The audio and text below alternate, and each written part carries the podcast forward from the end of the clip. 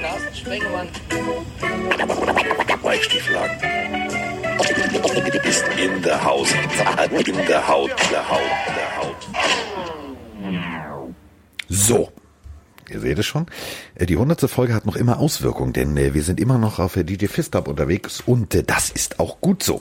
Es ist der Pre-Draft-Wochenende. Es ist Wochenende der abstrusen Entscheidungen, die überall auf der Welt gefällt werden. Das ist aber ein anderes Thema. Und ähm, ja, äh, ich sitze in Hamburg und er sitzt in München. Immer noch alkoholabstinent, immer noch asketisch lebend, immer noch sozusagen sich auf den Zehnkampf in seiner Wohnung vorbereiten. Einarmiges Reißen fällt aus, denn Alkohol ist gestrichen. Stattdessen sitzt er vor der Playstation und trainiert Daumen- und Zeigefingerkoordination. Guten Morgen, Herr Stiefelhagen. Hallo lieber Carsten Spengmann, ich feiere das neue Intro. Also ich würde jetzt nicht sagen, wir machen das immer so, aber so ein bisschen Abwechslung, mal so, mal so, dass man so einen Überraschungsmoment hat. Warte, ich mach's nochmal. Es, es, es, ist, es ist hörenswert und ich mach's einfach, weil wir, Spiel kommen, ab. weil wir es weil wir es können, mein Freund. Und es kommt auch nicht über mein komisches Sonos-System. Es kommt jetzt nochmal für euch. Carsten Sprengemann. Weichstieflagen. Ist in der Haus. In der Haut. Der Haut. Der Haut. Ich mag vor allem diesen Star Wars am Ende Song, also äh, Effekt, den mag ich. So, ähm, wir haben Wochenende und äh, das bedeutet, ähm, wir haben nicht mehr lange bis zur Trigedy Draft. Ich wollte jetzt sagen, das, ich bin immer noch nicht, also es schreiben Leute, es heißt der Draft, die Draft, das Draft. Scheißegal. Das Ja, Auswahlverfahren. weniger als eine Woche, um genau zu sein. Ich werde auch schon langsam Ja. ein bisschen aufgeregt. Ich habe richtig Bock drauf auf diesen virtuellen Draft sogar. Ich glaube, das wird für alle eine komplett neue Situation und neue Situationen beherbergen dann doch meistens auch äh, kuriose Geschichten.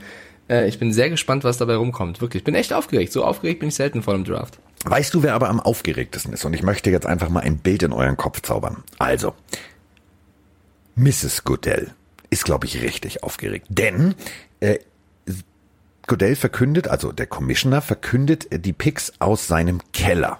Gut, sein Keller sieht jetzt wahrscheinlich nicht so aus wie euer Keller mit, oder wie mein Keller. Also bei mir, ich wohne ja in einer ehemaligen Bank. Mein Keller ist eine Tresortür. Da wäre das mit dem Internet schon mal ziemlich schwer, wenn die zu ist. So, und Äh, du, hast, ähm, du hast einen Tresor im Keller.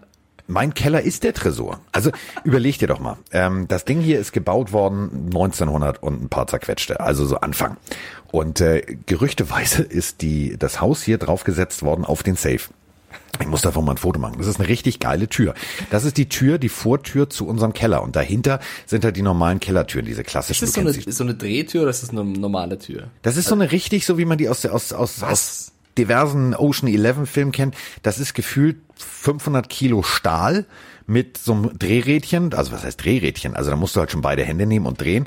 Die darf man auch nicht zumachen, weil natürlich äh, keiner mehr weiß, wie die Zahlenkombination ist. Äh, wenn ich die jetzt zumachen würde, wären drei Leute außer mir ziemlich pissig, weil man nicht mehr an seine Kellersachen kommt. Sollte Aber ich irgendwann besuchen dürfen, weiß ich, was ich machen werde. ja. Äh, das Problem ist, äh, du würdest dich wahrscheinlich von innen, da ist nämlich auch ein Griff dran, dass man die zuziehen kann. Das verstehe ich überhaupt nicht. Also welcher Bankmitarbeiter 1899 hat beschlossen, ich schließe mich mal in der Bank ein.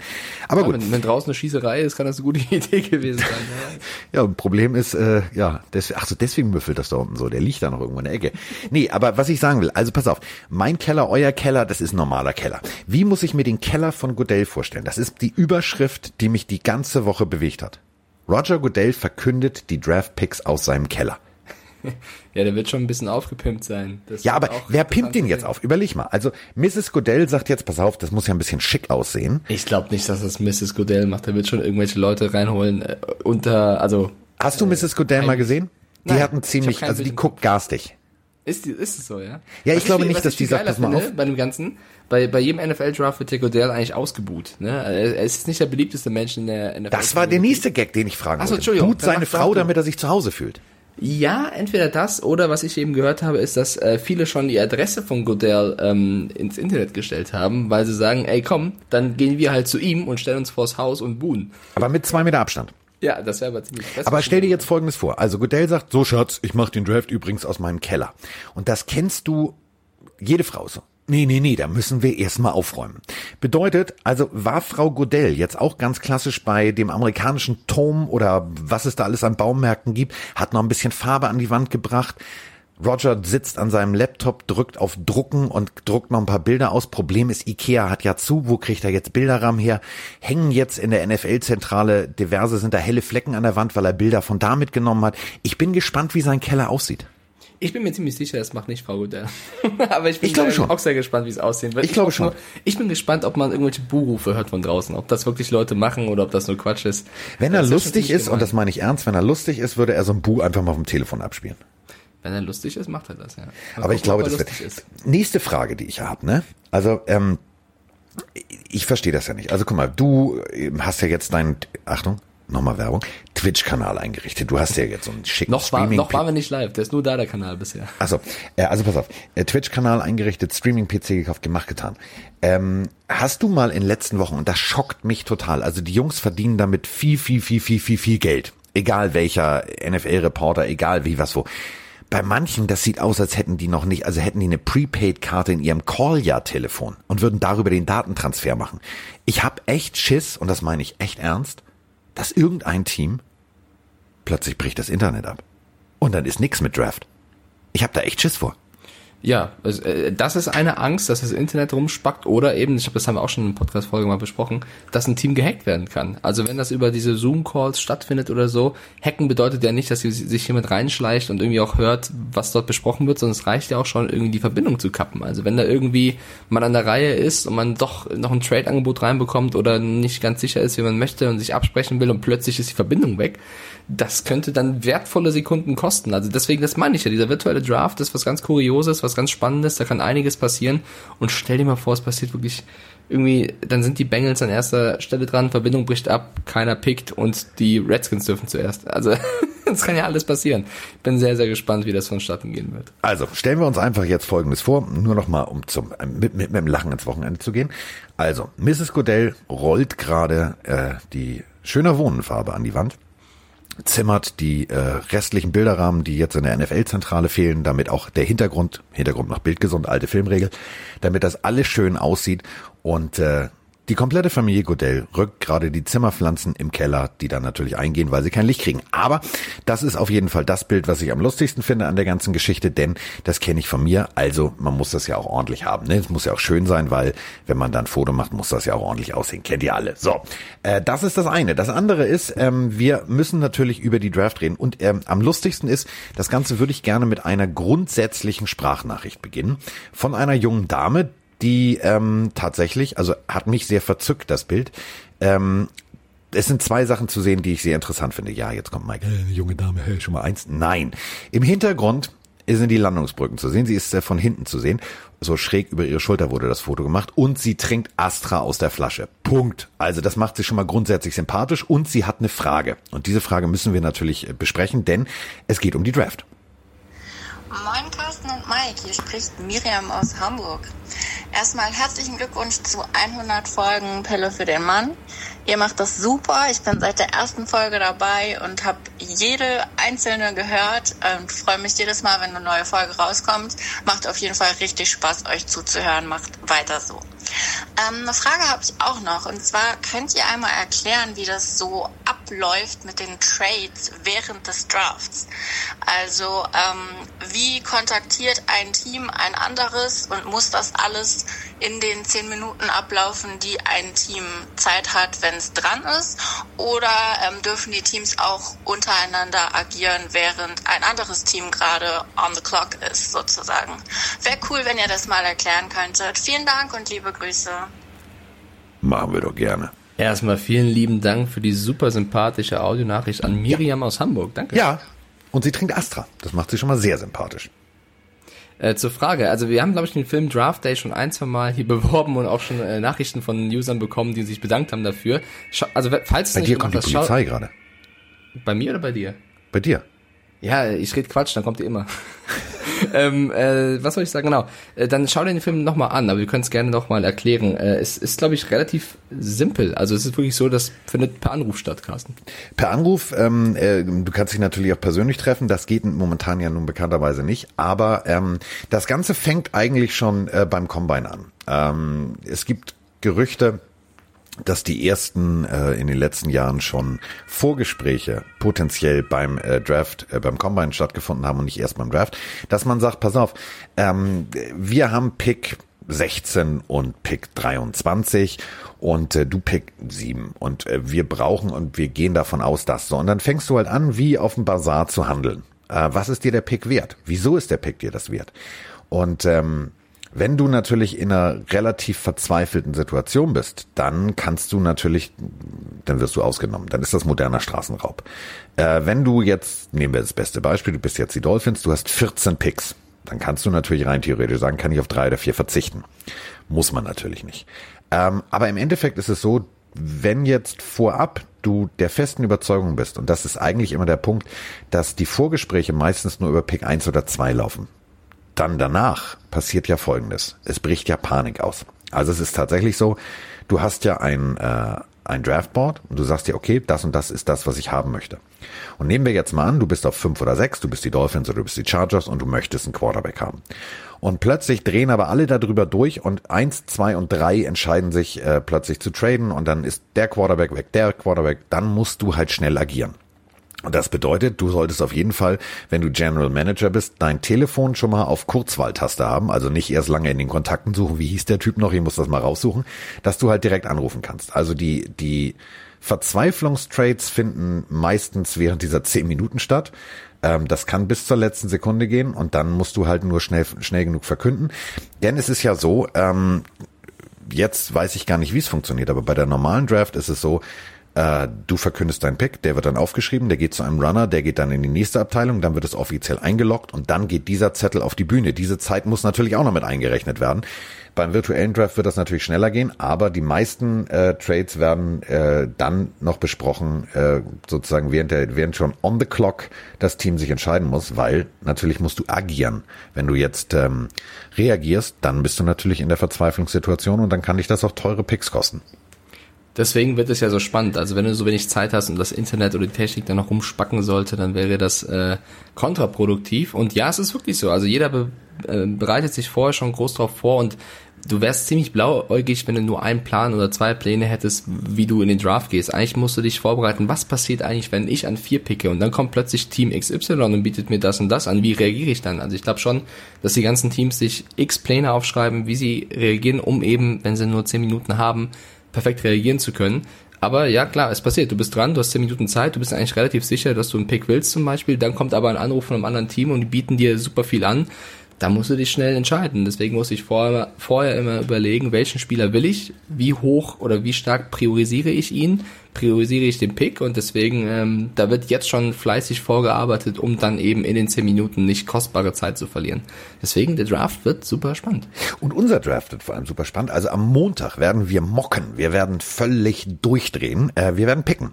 Und zwar alle einzelnen Teams. Und äh, das ist natürlich Jeder für sich. Wie bitte? Jeder für sich. Du machst deinen Ja. Draft, ich mach meinen. Wir gehen Pick für Pick durch, besprechen den dann. Und äh, ich fordere dich heraus, Carsten. Echt? Also, Jetzt flippe ich Jahr, aus. Letztes Jahr hat's ja äh, nicht so geklappt mit den Wetten pro Spieltag bei mir gegen dich. Da habe ich ja kläglich verloren, gebe ich gerne zu. Die, die Saison ging an dich, aber ich habe mir überlegt, wir können das ja dieses Jahr äh, wieder mit einer Wette starten. Wieso nicht schon direkt beim Draft? Wir machen beide unseren Mock-Draft und führen dann Strichliste, weil wir schauen den ja zusammen live dann auf dem Twitch-Kanal ähm, und mit euch zusammen, wenn ihr möchtet, per Chat und können dann eben abhaken, wer den Punkt bekommt, wenn der Spieler auch wirklich zu dem Verein geht. Ne? Also es reicht nicht nur eins von beiden irgendwie richtig zu haben, an welcher Stelle oder so. Äh, und wir brauchen einen Wetteinsatz. Also wer am Ende mehr Picks in der ersten Runde, komplette erste Runde, richtig vorausgesagt hat, der gewinnt und der Verlierer muss was machen. Ich habe schon eine Idee. Äh, du kannst aber gerne, wenn du eine spontane Idee hast, auch einen Wetteinsatz reinwerfen. Nee, mal, sag mal deinen Wetteinsatz. Komm, du bist ja, So. du, du lebst ja am Limit, du bist ja, du bist ja immer der Gewinner, Ja. wenn wir um was Ich wetten. habe ich hab deswegen. was überlegt. Ich habe ein bisschen ähm, Hirnschmalz reingesteckt. Und zwar hast du ja so geprahlt, als ich, also äh, nee, stopp, Geschichte von vorne anfangen. Bei mir war ja die Wette hier am Laufen, weil Froni dauernd meine Haare abrasieren möchte. Wenn ich wirklich diese 1000 Twitch-Follower bei Mike LS91 bekomme, dann äh, darf sie von mir aus mir die Haare abrasieren auf dem Kopf, weil äh, die stören eh langsam so ein bisschen. Jetzt sind es, glaube ich, knapp 275 oder so, also es ist noch ein langer Weg, also vielleicht 2025 passiert's dann. Aber ich dachte mir, um das vielleicht mit einer Möglichkeit zu beschleunigen wäre, und du hast ja so geschwärmt, wie toll du ohne Haare immer ausgesehen hast, als du ein bisschen jünger warst, der Verlierer des Mockdrafts muss sich die Haare abrasieren. Ich habe eh am 8. Mai meinen Friseurtermin, wo ich sehr froh bin, dass ich den schon rechtzeitig gemacht habe. also wir, wir können uns auch dann äh, im vorher nochmal einigen, wie kurz wirklich, aber ich meine wirklich abrasieren zwei, drei, also nicht mehr. Oh geil, endlich kann ich hinten, oh, da habe ich eine geile Ausrede, kriege ich hier endlich nicht zu Hause auf den Sack, wenn ich das mache. Das ist cool. Bin, bin Wird sich Fia freuen oder ist sie nicht Der so Diggi, da begeistert? kriegst du richtig ins Gesicht, wenn sie dich das. Aber mit der flachen Hand rechts, links und oben und unten, das Ja, Jochbein ja knackt, das wird richtig ja, witzig. Ich habe ja Schutz, ist ja Corona sozusagen. Okay, dann, dann steht das hier mit. Ähm, der Verleger des Mock Drafts kriegt die äh, Haare abrasiert auf dem Kopf. Ja, ich werde, Okay. also, also oben lasse ich noch ein bisschen was, weil ähm, ich bin schon ein bisschen älter. Aber an die Se- Seiten, zwei Millimeter, ist ja kein Problem, mein, Mein Freund. Freund. wenn dann richtig. Jetzt Ja, entschuldige bitte, bei zwei Millimeter kriegst du Schnappatmung. Ja, eben. Ja, also wenn, wenn, dann machen wir es richtig. Da hast du noch ein bisschen Zeit, bis, äh, bis wieder on air geht. Kannst die Haare bis dann ja pflegen. So. Okay, äh, dann, äh, bevor wir jetzt nur Draft-Themen abarbeiten, äh, wir müssen noch eine äh, wichtige Personalie besprechen, was jetzt noch unter der Woche ähm, in der NFL passiert ist. Und zwar hat Christian McCaffrey einen neuen Vertrag unterschrieben. Und was für ein. Er ist jetzt der bestbezahlte Running Back der Liga. 64 Millionen haben die Panthers hingelegt, um den Vertrag, ähm, der, also McCaffrey hat ja noch seinen Rookie-Vertrag, im Anschluss bekommt er dann diesen Mega-Vertrag, ist jetzt der Best Paid Running Back und da gab es verschiedene Reaktionen in der Welt. Also bei den NFL-Spielern, wie aber auch ähm, bei den Experten, weil man ja immer so ein bisschen sagt, kein Running Back ist wirklich so viel Geld wert. Man hatte jetzt in der jüngeren Vergangenheit so ein paar Beispiele mit Todd Gurley oder auch David Johnson, die gute Verträge bekommen haben und dann aufgrund von Verletzungen oder was auch immer nicht mehr so geliefert haben wie davor. Wir wissen alle, wie krass Christian McCaffrey ist. Also ich glaube, ich lehne mich jetzt nicht allzu weit aus dem Fenster, wenn ich sage, der gehört aktuell zu den besten zwei, drei Running Backs, wenn nicht sogar der beste Running Back der Liga, aufgrund seiner äh, Fangqualitäten auch. Jetzt hat er aber diesen Monstervertrag. Ähm, was meinst du? Ist das zu viel Geld für einen Running Back oder hat er es verdient, weil er aktuell einfach die Franchise auch trägt? Wie formuliere ich es am schönsten? Ich zitiere es mal mit einem äh, Puff Daddy, P. Diddy, wie auch immer er jetzt gerade heißen mag, äh, Song. There goes the neighborhood. Das war's. Feierabend. Also damit hast du jetzt den Markt aufgemacht. Ähm, jetzt jetzt drehen die nächsten Teams völlig durch. Denn Franchise Tag bedeutet, äh, der Durchschnitt wird gerechnet und das bedeutet, ähm, McCaffrey versaut vielen vielen Teams äh, für die nächsten Jahre ihre Planung, was die Salary Cap angeht. Ähm, natürlich ist McCaffrey ein Ausnahmespieler. Natürlich trägt er die Panthers Laber Schwart Kartoffelsalat. Interessiert mich nicht. Ein Hit, der Typ ist raus. Das ist das Problem. Das ist wirklich das Problem. Ein Quarterback ähm, kannst du noch einigermaßen schützen. Es gibt Regularien, dass du halt nicht tief gehen darfst und so weiter und so fort. Ein Running Back mit so viel Geld auszustatten, ist für aus Sicht des Spielers gerechtfertigt, weil er natürlich die Punkte macht und weil er das Team trägt. Aber wirtschaftlich gesehen ist es Wahnsinn. Absoluter Wahnsinn. Ein Hit und Feierabend. Und dann hast du, dann hast du einfach mal Dead, dann hast du Dead Cap Space. Dann hast du einfach mal richtig viel Geld auf der Uhr.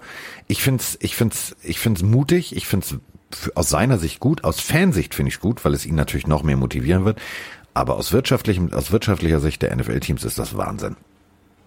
Ja, äh, eine ganz lustige Reaktion darauf hat Alvin Kamara dargeboten, äh, Running Back der Saints. Der war nämlich zu dem Zeitpunkt, als es offiziell wurde, dass McCaffrey diesen riesen Vertrag bekommt, war der gerade bei live auf Twitch beim Zocken. Ja, der war bei, live bei Twitch und er ist äh, er geht jetzt in sein letztes Vertragsjahr bei den Saints. Bedeutet also, auch er wird bald ähm, Genau. Vertragsverhandlungen führen müssen. Und egal, ob das ein Franchise-Tag wird, der dann eben mehr Geld bringt durch den Deal von McCaffrey, wie du gerade erklärt hast, oder ein, ein, ein neuer Vertrag, wo du dich halt auch an einem McCaffrey messen möchtest. Äh, er hat sich mega gefreut. Also er, er hat gezockt, hat die News auf dem Handy bekommen und hat dann in die, in die Livecam geschrien, Here I come, shout out to Christian Man, that's my boy, talented for sure. Also hat sich mega gefreut, dass eben ein anderer Running Back diesen Vertrag bekommt, weil er eben jetzt selber hofft, einen, einen krassen Vertrag zu bekommen. Das ist genau das Problem, was du jetzt dargelegt hast. Ähm, es gibt aber auch viele, die haben ganz so viel Sand kommentiert. So ein bisschen, ja, okay, die Panthers haben damit offiziell äh, einen Spieler einen Vertrag gegeben, den sie in zwei, drei Jahren cutten werden, weil sie den Vertrag nicht halten können, um Genau. neues Geld zu haben. Also äh, es gab solche und solche Reaktionen. Viele Panthers-Fans freuen sich. Ja, also auch das muss man hier erwähnen. Wir haben ja mit Tim Rausch einen in der RAN-Redaktion, der sagt, das ist ein Riesenspieler. Dem musst du sowas geben, er hat es verdient.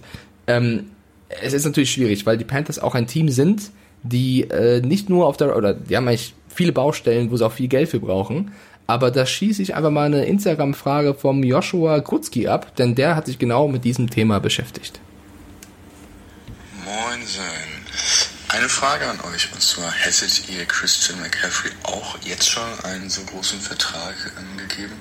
Der Vertrag kommt ja erst nach dem Rookie-Contract äh, in Kraft. Hättet ihr noch abgewartet, ähm, ob ihr da vielleicht noch was anderes hinkriegt, ob ihr ihn vielleicht doch tradet für einen Pick und dann jemand anderen holt? Es sind ja theoretisch auch noch andere Needs in der Defense eher da. Ja, Carsten? Moinsen. Das mochte ich schon mal sehr gerne. Moinsinger.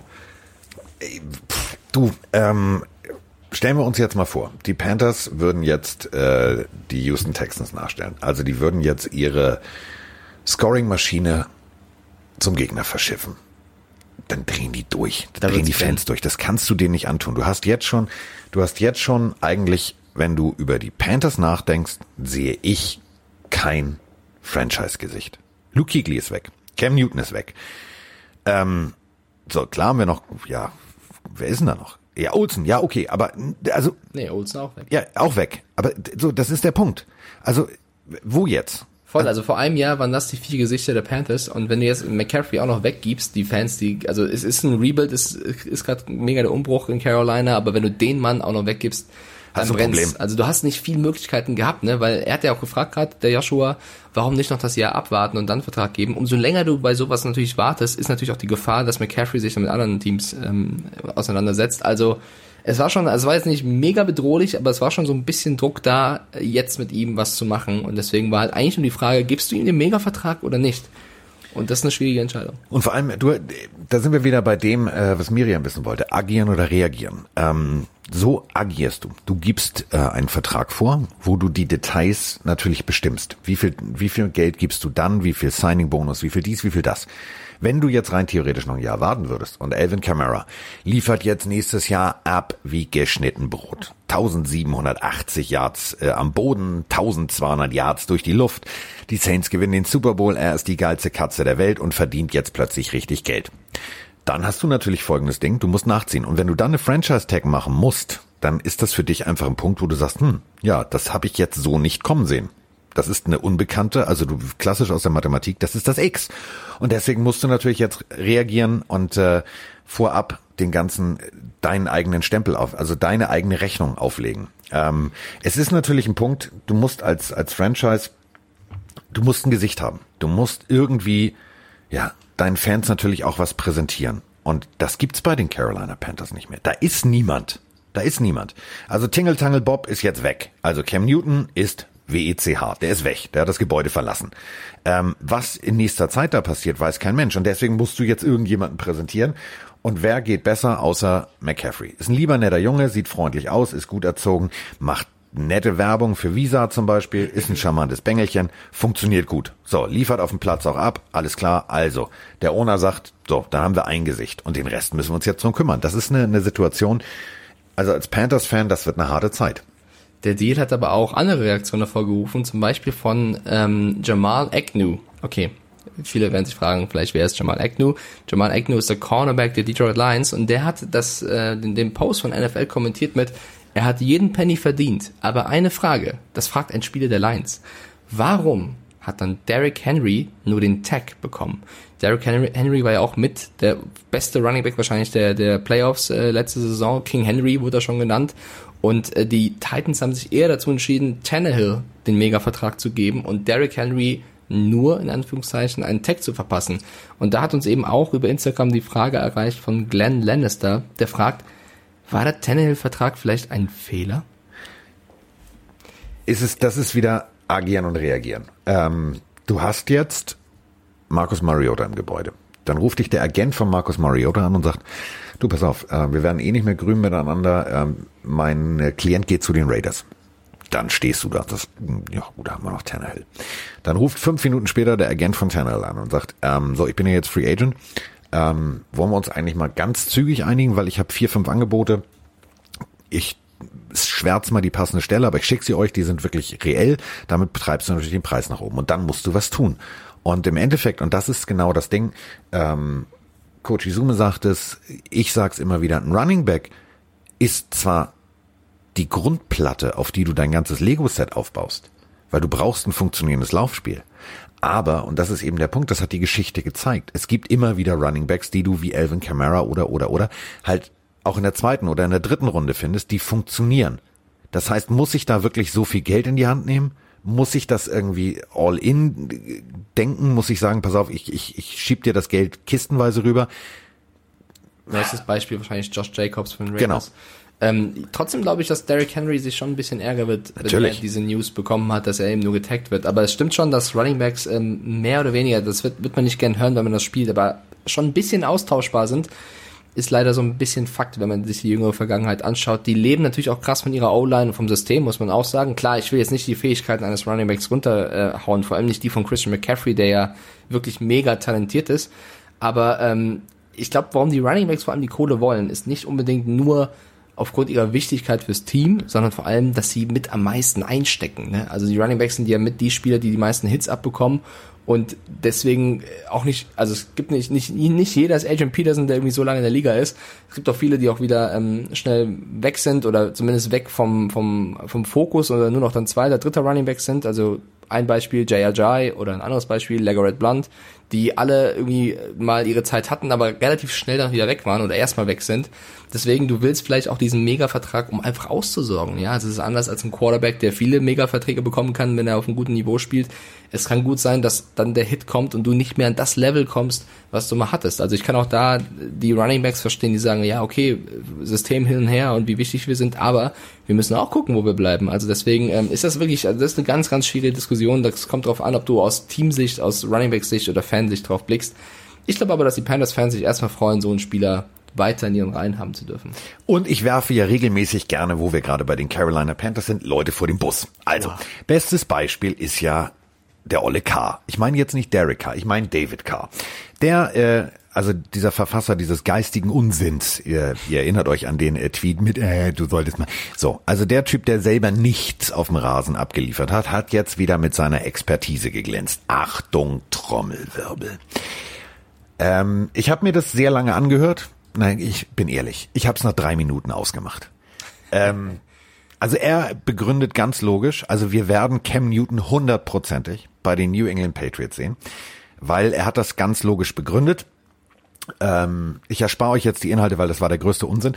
Ähm, also es gibt nichts Neues bei Cam, das war eigentlich das, was ich sagen wollte, aber David Carr sieht ihn also als einzige Lösung für die New England Patriots. So, Bill Belichick dreht sich im Grabe um, dabei ist er noch nicht mal tot.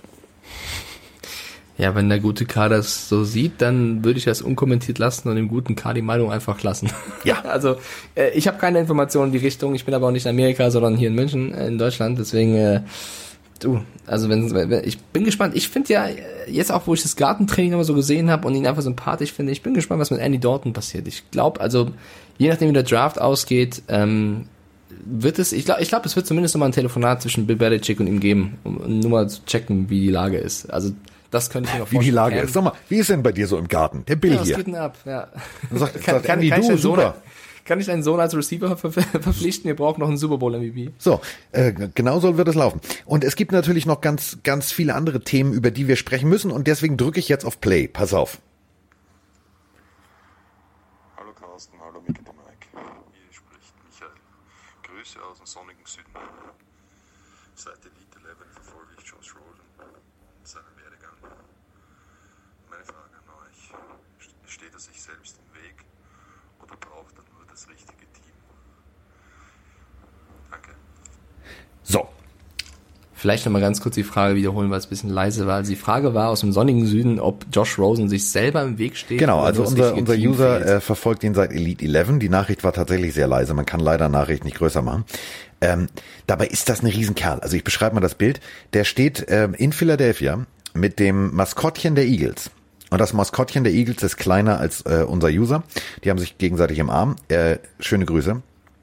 Also als Eagles-Fan ist man ja schon mal leid geprüft. Das ist ja nun mal Punkt. Also wer All or Nothing gesehen hat, wow. So, deswegen ähm, werden wir uns jetzt mit deiner Frage in epischer Länge von mindestens 60 Sekunden beschäftigen. Also, Josh Rosen, definitiv bei UCLA, richtig geile Katze. Also wirklich, ich fand den richtig gut. Ich ähm, fand, und das ist der Punkt, darüber habe ich mit Mike auch schon gesprochen, ähm, ich fand seine Aussagen nach der Draft, ja, und ich bin der Beste und das war alles falsch und die haben den Falschen gepickt. Man kannst du nicht machen. Kannst du nicht machen, musst du nicht machen. Ähm,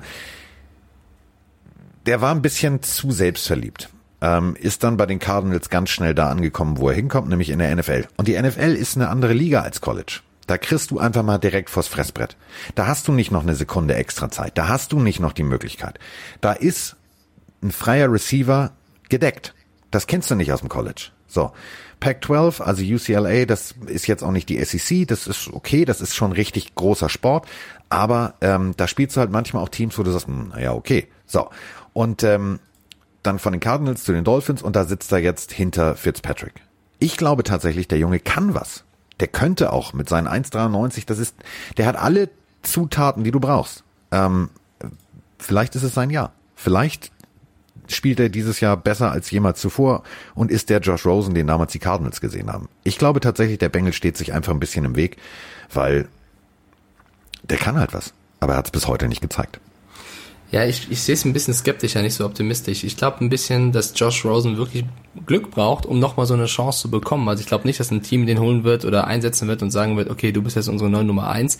Er braucht Glück insofern, dass sich irgendjemand vor ihm verletzt, sei es Fitzpatrick oder den, falls den Quarterback holen, dann er dass er wieder die Chance allein bekommt zu zeigen, wie gut er ist. Weil wenn er keine Chance mehr bekommt, weil Teams ihn nicht mehr als, als Leader, als Nummer eins sehen, dann kann er noch so gut sein. Deswegen, ähm, ich bin ein bisschen skeptischer, bin aber sehr, oder wäre sehr gespannt, sollte es passieren, dass er wieder äh, mal ein, zwei, drei Spiele machen kann. Aber dann ist das auch so langsam, wir wissen, wie, wie gnadenlos die NFL ist, dann ist das auch so langsam seine letzte Chance zu zeigen, dass er wirklich so gut ist, wie er damals am Draft gesagt hat.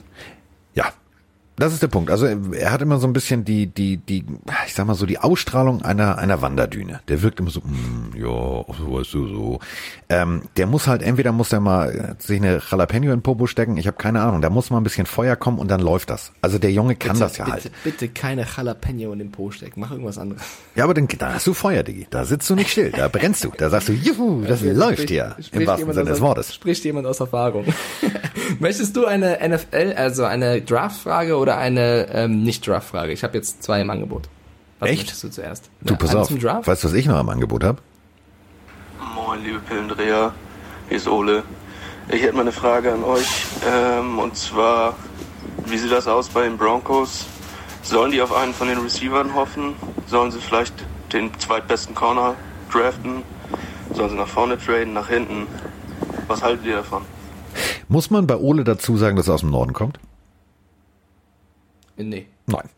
Ähm, das ist der Punkt. Äh, ich habe ganz viele Fragen gesammelt. Ich wollte dich nur mal eben kurz mal so natzen und dir mal was vor den Fuß werfen. Ähm, Ole, wir werden uns am Montag explizit, wir werden um, um, unser, um unser Haupthaar mocken.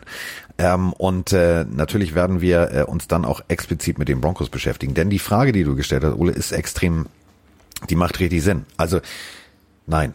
Doch sie macht Sinn, wenn nicht John Elway das Sagen hätte. Also da kann da, bei, bei, bei den Broncos kann alles passieren.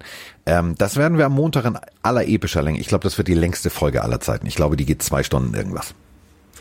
Ja, Broncos finde ich auch ein bisschen schwierig. Das ist mit den Patriots und Team, die können alles Mögliche picken und man weiß, wie sehr Elway auf Quarterbacks steht, äh, zumindest was den Draft-Pick angeht. Also äh, bequatschen wir am Montag, bin ich sehr gespannt. Ich lese jetzt auch mal die Draft-Frage vor, weil sie thematisch noch ein bisschen passt. Wir haben eine Frage von Maurice Juncker Ja. bekommen. Der hat sich ein bisschen mehr auseinandergesetzt mit Tua Tango Bayoa und ähm, weil er den irgendwie interessant findet und hat ein bisschen recherchiert und hat uns geschrieben mit, dass er das Gefühl hat, man hört wirklich sehr aus Amerika, was Tua für ein Character Guy und was für ein Leader er sein sollte. Und er glaubt, Carsten, du stehst ja so ein bisschen auf ruhige Leader, also nicht so auf extrovertierte Typen. Ähm, und er glaubt, dass Tua so einer sein könnte.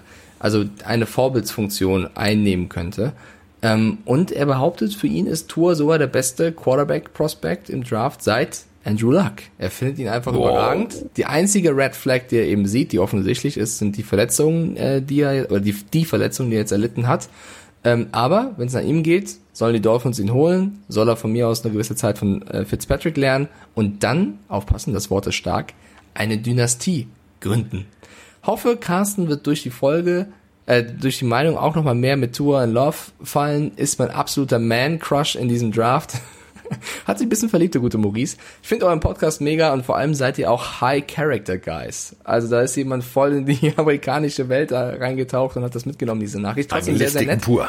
Ja, voll. Ähm, wir können es ein bisschen runterbrechen. Also Tour ist für ihn nicht nur jemand, der ähm, krasse Fähigkeiten auf dem Platz hat, was, was Footballspielen angeht, sondern auch einer, der im Lockerroom dem Team sehr helfen könnte.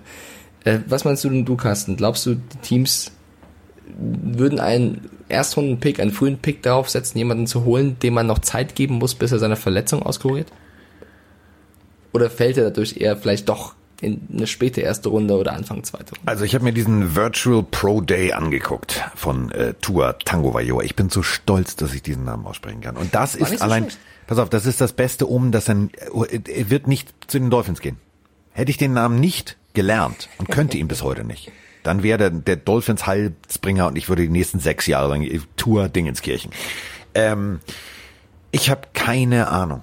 Ich habe wirklich keine Ahnung und ich bin langsam von diesem ich möchte jetzt, dass das Godell in seinem frisch renovierten, schöner Wohnen gestrichen mit Ikea-Bilderrahmen an der Wand Keller jetzt endlich diese Draftpicks äh, verkündet, weil mir geht es langsam auf den Pisch.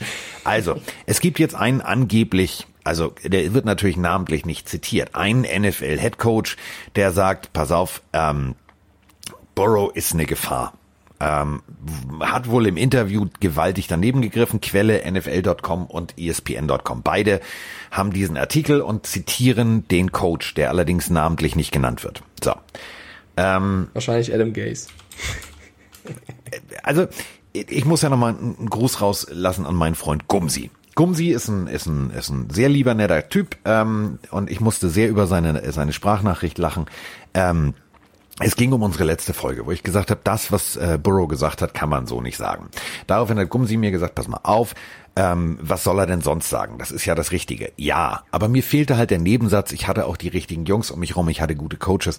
Das fehlte. Das ist so ein bisschen, wir haben eben über Rosen gesprochen und die, die Selbstverliebtheit, die zu einer so hohen Nase geführt hat, dass er selbst ja, selbst im Buckingham Palace mit der Nase die Deckenleuchter abreißen würde. So, also die Kronleuchter sind vor ihm nicht sicher, wenn der irgendwo rumläuft.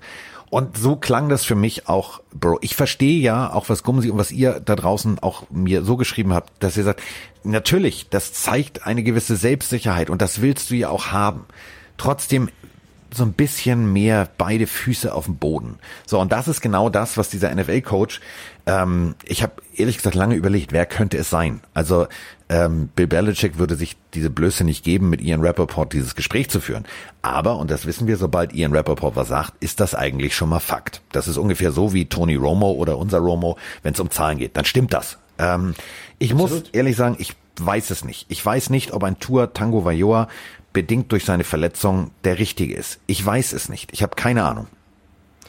Ich finde auf jeden Fall, dass das aber auch Taktik sein kann. Ne? Es kann natürlich auch ein Coach sein, der selber gerne Borrow hätte. Zum Beispiel Klar. Äh, die Chargers oder die Dolphins, die halt einen Quarterback vielleicht draften möchten und äh, ein bisschen Verwirrung stiften wollen. Die können natürlich mit dem Rappaport sprechen und sagen, ey, der Typ, der kann ja gar nichts. Nur um eben zu erzeugen, dass die Bengals sagen, oh Gott, okay, der kann ja gar nichts. Also ich würde sowas immer mit Vorsicht genießen. Das kann auch viel Taktik sein, der Draft. Das ist ein riesiges ähm, ja, Gedankenspiel auch der ganzen Coaches. Also äh, ich weiß auf jeden Fall, dass du mit Borrow so ein bisschen im Clinch bist, was seine Attitüde angeht. Ich finde es ja nach wie vor ähm, nicht schlimm. Ich würde es erst dann schlimm finden, wenn er sein Team hat und dann nicht liefert, weil dann ist die große Klappe entlarvt. Solange es gut läuft, hat er für mich alle Berechtigung dazu. Aber wenn er dann den Rosen macht und in zwei Jahren irgendwo Backup ist, dann ist er selber dran schuld. Also da würde ich noch ein bisschen Zeit ins Land ähm, verstreichen lassen. Äh, was, was ich nicht so cool fand unter der Woche oder wo, womit ich so ein bisschen ein Problem habe. Ich finde eigentlich, ich habe eigentlich nichts gegen Leonard Fournette. Ich finde, Leonard Fournette ist ein cooler Spieler, ein cooler Typ, ähm, ein wichtiger Spieler.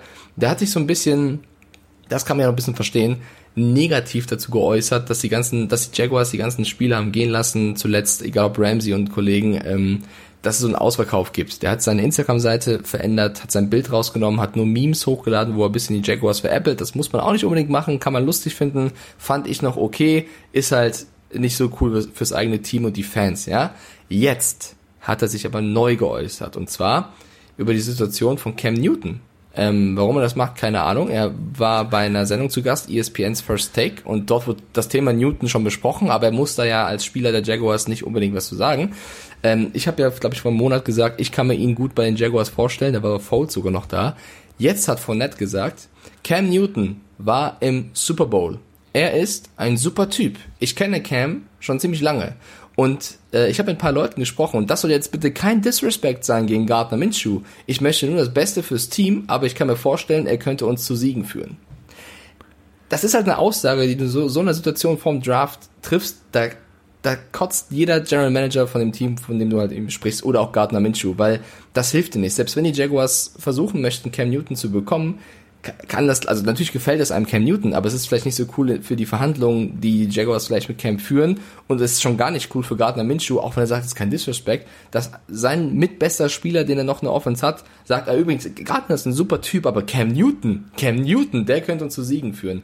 Ich verstehe von Nett, dass er so ein bisschen Angst hat, dass die Jaguars alles abgeben und er ist der Einzige, der noch da ist und er möchte mehr Stars dort haben, aber so richtig fair gegenüber seinem aktuellen Quarterback und auch seinem Team finde ich es nicht wirklich. Fand ich diesmal ein, ein Ticken zu viel von ihm. Gut, der ist, in der, der ist im Verzweiflungsmodus. Andere Teams sind im Win-Now-Modus, er ist im Leck mich alle am Arsch-Modus. Der ist Murksch. Aber sag doch mal, findest du das in Ordnung? Also, übertreibe ich vielleicht? Finde ich das, bin ich dazu sensibel oder sagst du das Nein, machbar nicht? ich bin, da bin ich völlig bei dir. Ich finde es auch gut, dass du das thematisiert hast, ähm, denn das war genau meine Denke. Ich habe das gelesen und habe gedacht, Digga, ehrlich jetzt? Also, ey, ah, piss doch nicht dein eigenes Team an, weil wo fängst du jetzt an? Willst dich dann noch über O-Line beschweren? Alter, dann wirst du so weggeschneuzt, da hast du noch nicht mal den Ball. Die machen einfach mal die Schleusen auf und sagen so, den erziehen wir uns jetzt, weil dann kriegst du einfach mal direkt von jeder Defense vors Maul. Das kannst du nicht bringen. Also, das sind so Sachen, die kannst du im Lockerroom besprechen. Kannst sagen, ey Gardner, Diggi, nimm's mir nicht übel, aber du bist ein bisschen lötsch, du siehst aus wie der Tiger King, ist alles gut, alles schön, habe ich bei Netflix gesehen, Wa- wa- coole was Doku, aber Cam wäre irgendwie eine geilere? Katze. Das kannst du ihm ja sagen bei einem, bei einem gepflegten Bierchen. Das kannst du von mir aus auch beim Früchtetee irgendwo am, am, am, am Frühstückstisch besprechen. Aber das machst du nicht in der Öffentlichkeit, das geht nicht. Ja, gut, dann bin ich beruhigt, dass ich das nicht alleine nur so sehe. Fand ich nämlich auch. Ich mag Fournette, also nicht falsch verstehen, ich finde es ein Riesenspieler, auch eigentlich ein Riesentyp, der sich auch ähm, toll engagiert äh, hier und da, aber äh, man merkt so ein bisschen, dass er wirklich frustriert ist mit der aktuellen Situation. Das kann, das kann ich ja nachvollziehen. Die Jaguars haben so viel abgegeben, die sind aktuell eher im unteren Drittel, wenn nicht sogar ganz unten, was die NFL angeht. Die müssen schon super draften, um da ein tolles äh, Team hinzustellen. Aber okay. 14 Quarterbacks stehen zur Debatte. 14 Quarterbacks sind draft eligible, also sind für die Draft angemeldet. Und ähm, ich möchte mal ganz kurz, also weiß ich nicht, ihr wisst ja alle, also Jay Cutler und ich, wir werden keine besten Freunde. Also zumindest sportlich nicht. Ja, und äh, Gil Brandt, das ist ein Senior Analyst, sieht so ein bisschen aus wie so ein lieber netter Opa, der in der Ecke sitzt und auf seinem Lehnstuhl sein, seine Pfeife raucht. Ähm, der Mann hat mich zur Weißglut gebracht. Der hat jetzt die Quarterbacks analysiert. Das ist ja auch sein gutes Recht, damit verdient er auch Geld und so weiter und so fort. Der hat aber, glaube ich, also, wie soll ich es so nett formulieren? Fangen wir mal mit seiner Analyse an. Ich habe die hier ausgedruckt. Ähm, ich bringe jetzt gleich erstmal, gleich kriegt Mike einen Lach, Lachflash. Ich weiß ja nicht, ob du als Senior Analyst vielleicht einfach, also er hat Quarterbacks verglichen mit den, also die 14 Quarterbacks verglichen mit den Quarterbacks, die in der NFL gespielt haben oder noch spielen. Joe Burrow. Pro-Vergleich. Achtung, Mike, halte ich fest. Ich hätte jeden anderen Namen genommen, aber so pinkelst du den Bengals direkt vor die Füße. Andy Dalton. Andy Dalton. Kannst du da nicht einen anderen Vergleich nehmen? Also musst du da nochmal deutlich machen, pass mal auf, es wird nicht besser. Also ihr habt eigentlich einen geilen Typen, der im Garten auch das Netz trifft. Ähm, Tua Tango Vailoa, Drew Brees, da gehe ich mit, aber jetzt Achtung, haltet euch bitte fest, damit hat dieser Mann mich so sauer gemacht. Ich habe dem vorher bei Instagram und bei Twitter gefolgt. Ich habe ihn gelöscht. Jordan Love, Utah State. Und jetzt kommt Pro Comparison. Jay Cutler. Diggi, dein Ernst? Okay, das ist schon ein bisschen wild. Ich finde es ja eh, es ist schwierig so als Analyst, weil du, du versuchst natürlich diese College-Spieler zu beschreiben, aber du erreichst eigentlich nur eine große Reichweite, wenn du sie mit einem aktiven oder ehemaligen NFL-Spieler vergleichst, um den Leuten, die vielleicht nicht so tief in der Materie drin sind, zu sagen, okay, so gut könnte er sein. Aber wenn du sowas machst, baust du A, Riesendruck auf den Spieler auf, weil er damit zu großen Spielern verglichen wird. Und B, wenn der Vergleich nicht ganz sitzt, wirst du ausgelacht, ja. Also kann in die andere Richtung gehen. Deswegen ist immer ein bisschen schwer zu sagen, ja, der, ich habe auch schon gelesen, Tristan Wirfs äh, sei ähnlich wie der Spieler und der Spieler sei wie der Spieler. ist so, ist nicht so einfach zu machen. Äh, Deswegen würde ich so Vergleiche auch immer mit Vorsicht genießen, weil, ähm, sind wir mal ehrlich, die letzten Quarterbacks, die jetzt im Draft in erster Runde weggegangen sind, das haben auch viele von euch da draußen geschrieben. Ja, Jared Goff stand im Super Bowl, aber bis auf ihn war jetzt auch nicht so krass, also die in der Top 10 waren, Mitch Trubisky, hat jetzt auch noch nicht so viel gemacht, ja. Also klammern wir mal Lamar Jackson oder so aus, der jetzt äh, MVP wurde. Ähm, deswegen. Oder Mahomes. Also, das ist halt auch, der auch Punkt. ein Mahomes, das ist auch, auch, auch ein Pat Mahomes, der jetzt aktuell mit der beste Quarterback ist. Der hat auch erstmal eine Saison hinten dran gestanden und von Alex Smith gelernt. Also es ist ja nicht so, dass du einen Spieler holst und der instant sofort dein Team, kann passieren, aber muss nicht sein, zum Super Bowl führt. Das sind alles junge Kerle, die haben Riesenpotenzial, aber wie in jedem, anderen Sport schlägt Erfahrung auch viel. Die musst du dir erstmal aneignen, weil die NFL ist kein College Football. Allein von den Regeln. Also ähm, da muss man jedem Spieler auch ein bisschen Zeit geben. Dazu, ich wusste, dass du das sagen wirst und deswegen habe ich äh, für unsere Pillenhörer mich mal äh, sehr, ich habe ja nur noch Zeit gehabt, nee, also man sitzt ja zu Hause außer den Eseln und ab und an mal zu, zu Lidl, Edeka oder was auch immer oder zu meinem persönlichen Lieblingsrewe, komme ich halt nicht raus. Ich habe eine, ähm, ich habe sehr lange, ähm, ich bin ja bei der NFL durch, durch RAN als Journalist angemeldet, ich habe sehr lange gesucht und ich habe es gefunden. Ähm, aus dem Januar 2017 eine Scouting Card, die ich gefunden habe. Mal gucken, ob du drauf kommst, wer das ist. Also Stärken.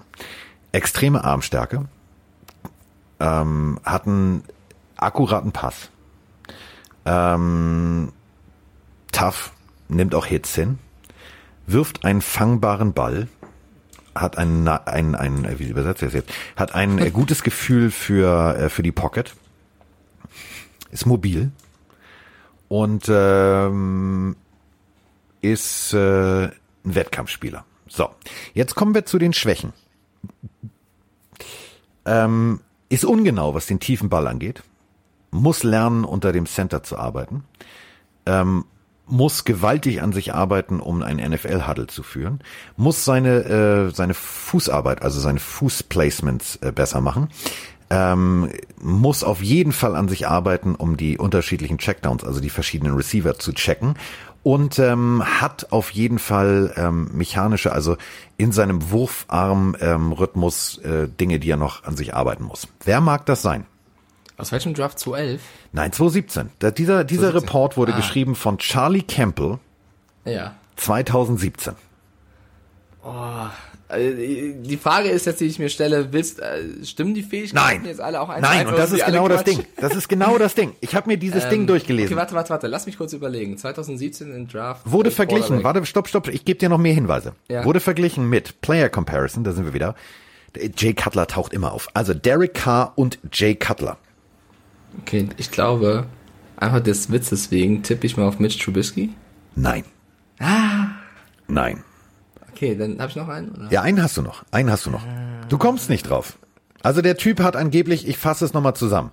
Der steht nicht gut, ähm, Checkdowns kann er nicht, ähm, Das ist Peter Holmes. Genau, Patrick Mahomes. Ah. Patrick Mahomes kann es angeblich nicht, sich auf zwei Receiver oder drei Receiver gleichzeitig zu konzentrieren und wird eine lange Zeit brauchen, bis er ein NFL-Starting Quarterback ist. Guten Morgen. Das zum Thema Scouting Reports. Und was ich damit sagen will, ist, es ist so Makulatur, was du da jetzt liest und machst und tust. Denn im Endeffekt, das Team, guck mal, überleg mal, Andy Reid hat gesagt, "Oh, warte mal, das war eine geile Kanzler, mit dem will ich nochmal reden. Dann hat er mit dem ein bisschen gearbeitet, hat beim Pro Day genau hingeguckt, hat gesagt, mit dem gehen wir all in und es hat funktioniert. Es gibt natürlich auch Beispiele, die nicht funktioniert haben. Wenn du dir, aber das ist genau der Punkt. Was ist, Scouting Cards sagen so viel aus wie, wie, wie ein Glückskeks. Überlegen wir mal, ähm, JJ Watts Scouting Report besagt, das wird niemals ein exorbitant guter Pass Rusher. Das wird niemals ein, ein Gesicht einer Franchise. Ja, Diggi, äh, der Scout ist, ist er arbeitslos? Scouting Report zu Tom Brady, Scouting Report zu Antonio Brown damals war ja genauso. Ja. Also man muss immer, es kommt natürlich auch immer auf den Scout an sich an, aber man muss eh immer vorsichtig sein. Das sind jetzt keine, also da läuft kein Dulli rum im Draft. Die können alle Football spielen. Man muss also ein bisschen gucken, welcher passt ins Team, ins System. Darauf kommt es vor allem an und natürlich ist die Gefahr groß, dass man mal daneben liegt. Deswegen als dieser junge Mann, das möchte ich nochmal betonen, also dieser junge Mann, der diesen Report über Patrick Mahomes geschrieben hat, hat jetzt also über ähm, Tua Tango Vailoa geschrieben. Das ist der Beste seit Jahren. Doch, also, und da bin ich jetzt an diesem Punkt, ich, war, ich weiß nicht mehr, was ich glauben soll. Ich kenne Tour Tango Vajor nicht persönlich, ich war mit ihm noch nie einen Burger essen. Ich weiß nicht, ist das jetzt ein Leader, ist es kein Leader? Ich sitz hier wie ihr auch, ihr hört den Podcast jetzt und ich mache den Podcast gerade und genauso wie ihr sitze ich da als Fan und sage, ja, ich würde mich natürlich freuen, aber ist das jetzt wirklich die geilste Katze seit geschnitten Brot? Ich weiß es nicht. Also ich glaube, von dem, was ich gesehen und gehört habe, bin ich von seinen Fähigkeiten zu 100 Prozent, zu, oder sagen wir zu, zu 98 Prozent überzeugt. Das Einzige, und das ist halt leider ein großes Thema, ist seine Verletzung. Und dafür müsstest du den genau angucken. Genau. Also das Team, was ihn holt, geht ein Risiko ein. Das kann sich aber richtig krass auszahlen. Es kann aber auch mega in die Hose gehen.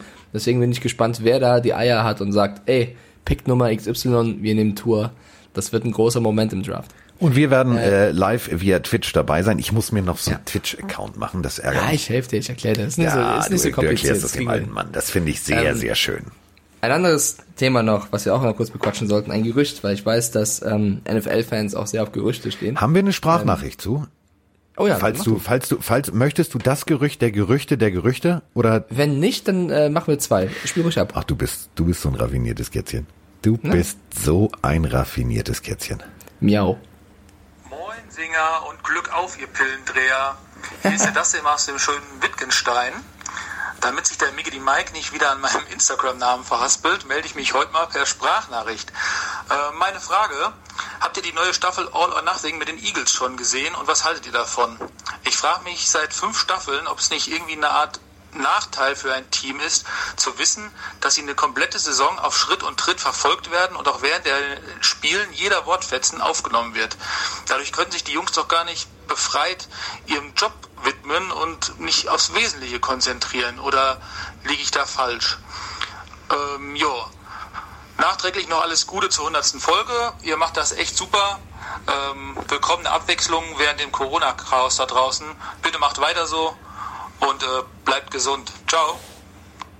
Weswegen ich weiß, Mike wollte jetzt eigentlich auf einen anderen, äh, auf eine andere, auf ein ganz großes Gerücht. Aber ich fange mal mit den kleinen Gerüchten an. Also, äh, die Eagles All or Nothing läuft gerade bei Amazon. Und ähm, gestern poppte eine Nachricht auf, die mich ein bisschen irritiert hat. Also, äh, Zach Ertz, also der Zach Ertz, dessen Instagram-Account äh, ja von Mike zum Beispiel auch immer wieder gelobt wird, weil da sind wirklich lustige Dinge zu sehen. Unter anderem er nackt mit seiner Frau bei irgendwelchen komischen Yoga-Posen. Ähm, Ja, finde ich geil, sowas. ich wusste, dass du das sagst. Ähm, also das, da sind wir wieder bei Gesicht der Franchise. Ähm, der hat irgendwie wohl dem falschen Journalisten erzählt, ähm, er wäre nicht unaufgeschlossen, woanders hinzugehen. Und schon brannte die Bude. Also komplett äh, Philadelphia, und wir sprechen, also wer, wer All or Nothing gesehen hat, also in Philadelphia buhen sie den Weihnachtsmann aus. Da schmeißen sie Schneebälle auf Kinder, die im Stadion irgendwie keine, äh, nicht, nicht performen beim Singen. Das ist schon eine harte Nummer. Und ähm, ich weiß nicht, tust du dir damit einen Gefallen, Mike, das so öffentlich zu thematisieren, wenn du gerade bei Amazon umsonst, also Corona ja auch in den USA, also jeder kann das gucken und dann siehst du halt, dass du tatsächlich nicht unbedingt immer performt hast. Ist das dann der richtige Zeitpunkt, sowas zu sagen? Äh, erstmal vielen lieben Dank, Dustin. Ich weiß genau, welchen Instagram-Account er meint. DSTN, ich glaube VKL oder VLK. Das ist halt immer so, wenn du keine Vokale in deinem Instagram-Namen hast, wird es schwer, ihn auszusprechen. Aber vielen Dank für die Sprachnachricht. Ähm, der Zeitpunkt, ja, das kommt so ein bisschen darauf an, wie er sich fühlt. Ne? Wenn er unzufrieden, unglücklich ist und unbedingte Veränderungen will, ähm, dann ist es eine Methode, die man anwenden kann. Ich bin kein Freund davon, mit sowas in die Öffentlichkeit zu gehen oder irgendwelchen Experten was zu stecken. Ähm, kurz zurück zur Frage von Dustin, ob das ein Nachteil sein kann eines Teams. Es kann ein Nachteil sein, es kann aber auch ein Vorteil sein. Ich finde zum Beispiel, dass die Arizona Cardinals mega den Imagegewinn durch diese Serie damals ähm, gewonnen haben, und auch in, im Ausland, also in Deutschland in dem Fall, äh, haben sich viele Fans gefunden aufgrund dieser Serie. Also ja, es kann ein Nachteil sein, dass Teams sich abhören oder Informationen bekommen. Es kann aber auch ein Vorteil sein. Im Endeffekt gehört das für mich zu so einer großen Sport-Entertainment-Liga wie die NFL ist auch dazu, dass du solche ähm, Dokumentationen mitmachst. Dann muss jedes Team dann früher oder später mal durch.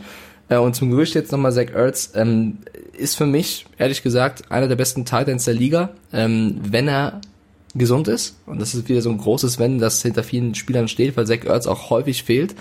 Ähm, aber ob das jetzt richtig ist, das Team zu verlassen oder wegzugehen und wohin, da ist das Gerücht für mich zu seicht. Ich glaube, die Eagles wären aber gut beraten, ihn zu halten, weil er vom Potenzial her ein richtig guter ist.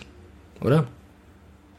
es ist für mich immer so ein, so ein, so ein, so ein fragwürdiges Ding. Ähm, zumal, wenn du dann danach ganz schnell zurückruderst. Also es war so dieses, ja, ich meinte ja nur grundsätzlich, könnte ich mir das vorstellen. Ich, das ist so ein bisschen, die Methode finde ich nicht cool. die Methode Muss ich ist nicht klar cool. Du kannst natürlich sagen, pass auf, ähm, ich würde gerne vielleicht nochmal in der Erfahrung, das ist dann ja, da sind wir wieder, Gumsi, bei der Ausdrucksweise. Also das, was ich bei Burrow kritisiert habe, das äh, will ich auch hier weitermachen. Ich, du kannst sagen, pass auf, ähm, ich habe bis jetzt nur in Philadelphia gespielt. Ich habe sportlich meine größten Erfolge in Philadelphia gefeiert. Ähm, natürlich würden mich auch andere Teams reizen, andere Städte, andere, andere Märkte kennenzulernen, andere Coaches kennenzulernen. Aber ich bin durch und durch jetzt ein Igel. Punkt. Damit hast du das gesagt, was du vielleicht sagen willst. Und was dann missverstanden wird. Weil wenn du sagst, ja, so, ich könnte mir auch vorstellen, mal woanders zu spielen, nur dieser Satz ist halt scheiße. Und ähm, das gibt natürlich dann natürlich Öl ins Feuer für alle, oh Gott, und die Eagles und sie zerbrechen. Denn das, was die Eagles nun mal letztes Jahr abgeliefert haben, war ein Griff ins Klo. Das war eine 6. Also das war scheiße. Und äh, das an einem der toughesten Märkte. Und das ist für mich der geilste äh, Satz gewesen aus dieser ganzen All-or-Nothing-Geschichte, dass der General Manager komplett seinen Cadillac Escalade mit schwarzen Scheiben hat ausstatten lassen, weil Philadelphia halt ein harter Fanmarkt ist. Darüber lassen wir einfach mal, einfach mal jetzt mal stehen lassen, diese Aussage. Okay, dann äh, hau ich jetzt mein Gerücht raus, was ich eigentlich vorhin anteasern wollte. Äh, es gab nämlich unter der Woche das Gerücht, dass ja Odell Beckham Jr. mit den Vikings in Verbindung gebracht wird. Die Vikings haben Stefan Dix verloren und auch noch viele andere Spieler, ähm, die eigentlich wichtig für sie sind. Und ein OBJ-Trade würde natürlich das Team, zumindest vom Namen her, wieder ein bisschen upgraden. Ob das die richtige Entscheidung ist, wie viel es kostet und so weiter, ist das andere. Aber das Gerücht gab es jetzt. Die Browns haben schon mehr oder weniger so ein bisschen dementiert und haben gesagt, na, oh, OBJ ist einer von uns. Äh, trotzdem ist natürlich jetzt, äh, sind die Gespräche da äh, bei den Fans. Wäre das einer für uns? Sollten sie ihn abgeben? Sollten sie nicht abgeben? Und wir haben dazu eine Frage über Instagram bekommen von Ben N. YD90 und mein Podcastzimmer wurde gerade überfallen, also lasse ich das einfach mal kurz vorlesen. Moin Carsten, moin Mike. Sonnige Grüße aus Bremen erstmal und alles Gute nachträglich zur hundertsten Folge. Es kamen die letzten zwei Tage Gerüchte auf um einen OBJ-Trade Trade zu den Vikings. Wie ist eure Meinung zu dieser Thematik über den Spieler selbst und dem im Raum stehenden Preis? Ich finde es sportlich und mit Sicht auf den Draft schon positiv, da man, wenn die Two First Rounders anderweitig OL und CB, also O-Liner und Cornerback nutzen könnte. Aber charakterlich ist für mich ein großes Fragezeichen dahinter. Danke für euren Podcast und macht weiter so. Und PS, für eure Story-Fragenbox war es zu lang. Tschüss. Tschüss, Boni. so, kleiner Special Guest. Also, äh, OBJ zu den Vikings. Ähm, Fan davon oder nicht, Carsten? Du bist muted, falls du. Dieses Programm merkst. macht mich Ey, wahnsinnig. du bist so geil. Wie kann man sich denn muten und es nicht merken? Ich habe mich nicht gemutet. Dieses Programm hat mich gemutet. Wahrscheinlich irgendwie, keine Ahnung, äh, haben sie gesagt, oh, das ist jetzt mal eine angenehme Stimme, so, dann müssen wir den hässlichen Kackvogel Spengmann okay, rausschmeißen. du, hast, du hast aber alles gehört. Okay. Dieses Pro ich habe alles gehört und ich wollte jetzt, pass auf, Achtung. Moin Carsten, moin Mike. Der Sebastian aus dem wunderschönen Versheim, aus der Voreifel hier. Ähm, ich habe eine Frage zu Odell Beckham Jr. Ähm, der Chief Strategy Officer hat jetzt ja ganz frisch geäußert, dass man nicht bereit sei, sich auf einen Trade zu Odell Beckham Jr. einzulassen. Ähm, der war ja letzte Season nicht immer unbedingt pflegeleicht und ähm, es kamen ja immer wieder Gerüchte da dazu auf, dass, dass er äh, die Browns verlassen will. Ähm, meint ihr, ist es vielleicht nur ein Move, um den Preis nochmal nach oben schieben zu wollen? Oder ähm, meint ihr, dass, dass die Geschichte Beckham Jr. und Browns tatsächlich gut gehen kann, selbst wenn ähm, der Start in die Season nicht so wirklich gut verlaufen sollte? So, also, wir haben Vroni gehört. Wir haben unseren Kollegen aus, äh, ich glaube, es war Heitersheim. Ähm, und die Frage steht ja wie so ein Elefant im Raum. Ähm, warum sollten die Browns das tun? Also warum? Du, du gehst erst all in. Ja, der Typ charakterlich weiß ich nicht. Also Mike ist ja Mr. Social Media, also Mr. Netman. Und äh, das Umfeld prägt das Individuum, das lernen wir eh schon im Biologieunterricht, das hat schon Darwin gesagt. Und inzwischen ähm, bevor ich hier irgendwas sage, gucke ich halt auch immer mal die Instagram und die Tweets und wie diese ganzen Dingelingens da heißen. Ähm, hast du mal genau hingeguckt? Wenn nicht mal, guck bitte noch mal hin. Also, die Mitarbeiter, Schrägstrich Spieler der ähm, Browns kriegen ihre Jerseys zugeschickt. Also Beckham sah nicht happy aus. Der war nicht happy. Der hat die ausgepackt, so, mh, ja, okay, schön. Also so ungefähr so. Neun. Es gab, die Browns haben neue Jerseys bekommen, das waren Ja, die neuen. und er, er packt's aus, aber der wirkt nicht irgendwie geil und oh, fette Scheiße und zieht das an und freut sich, sondern legt die Pakete auf den Tisch und ja, okay, alles klar. Also ich weiß, Liegt vielleicht auch ein bisschen daran, dass die Dinger genauso aussehen wie 2014, aber ja, aber trotzdem kannst du doch, weißt du, es gibt es gibt Spieler, die flippen da völlig aus, die posten Ja, ja. Ihre, ihr Jersey und ziehen das ihrem Hund Brad, an und Bradley machen Chubb hat auch irgendwie reagiert. Ja. Und ich weiß nicht, also wenn wir jetzt mal auf die Vikings gucken, die haben in Runde 1 22 25, in äh, Runde 2 58 89, erst in Runde 3 wieder. Was willst du da jetzt machen? Also du musst halt auch einkaufen, ne? Also du hast ähm, du hast da deinem Quarterback das Geld, also du hast ihm eigentlich das halbe Stadion überschrieben, so, dem gehört irgendwie, dem dem gehören die halben Vikings. Der braucht ja auch irgendwelche Leute, die den Ball fangen. Ähm, aber willst du wirklich jetzt den nächsten, O- Alter, die, ohne Scheiß, die schmeißen doch den General Manager danach raus, die teeren den, die federn den, die, die, die buddeln den irgendwo ein. Das kannst du mir nicht erzählen. Also wenn, die- wenn die das machen und es nicht funktioniert, dann ist, dann, dann brennt bei den Vikings das neue Stadion. Ja, es wäre auf jeden Fall ein Risiko, weil du eben gerade gesagt hast, warum sollten die Browns das machen? Ähm, ich glaube, also Odell Beckham Jr. ist ein Superstar. Ich glaube, wenn du den normalen NFL-Fan fragst, wie viele Spiele er kennt, dann fällt ein Tom, Tom Brady, wahrscheinlich zählt er noch irgendein Rob Gronkowski auf und ich bin mir ziemlich sicher, er hat Odell Beckham Jr. schon mal gesehen, gehört, allein wegen seinem Catch und dem ganzen Merchandise und Werbung, was damals mit sich kam. Also ich glaube, Odell Beckham ist schon mal an sich eine Marke, ein Name, wenn der wechselt, steigen die Trikotverkäufe. Er ist ein Superstar, er sieht sich selbst auf jeden Fall auch als Superstar. Das Problem ist aber, wenn es auf dem Feld nicht so läuft, wie ein Superstar sich das vorstellt, dann äh, ist er unzufrieden. Und er hat letzte Saison schon hier und da so ein paar fragwürdige Aussagen getroffen. Unter anderem hat er öffentlich gesagt, oh, Baker wirft zu wenig auf mich, ich krieg zu wenig Bälle. Dabei war das statistisch gar nicht so krass. Äh, ich finde zum, zum Beispiel, dass Jarvis Landry, sein Best Buddy auf der anderen Seite als Receiver, viel mehr abgeliefert hat als Odell Beckham Jr. Ähm, das heißt, du wirst auch mit so einem verglichen. Das passt Odell, auch wenn es Freunde sind, wahrscheinlich dann auch nicht so, dass er schlechtere Stats hatte als Jarvis Landry.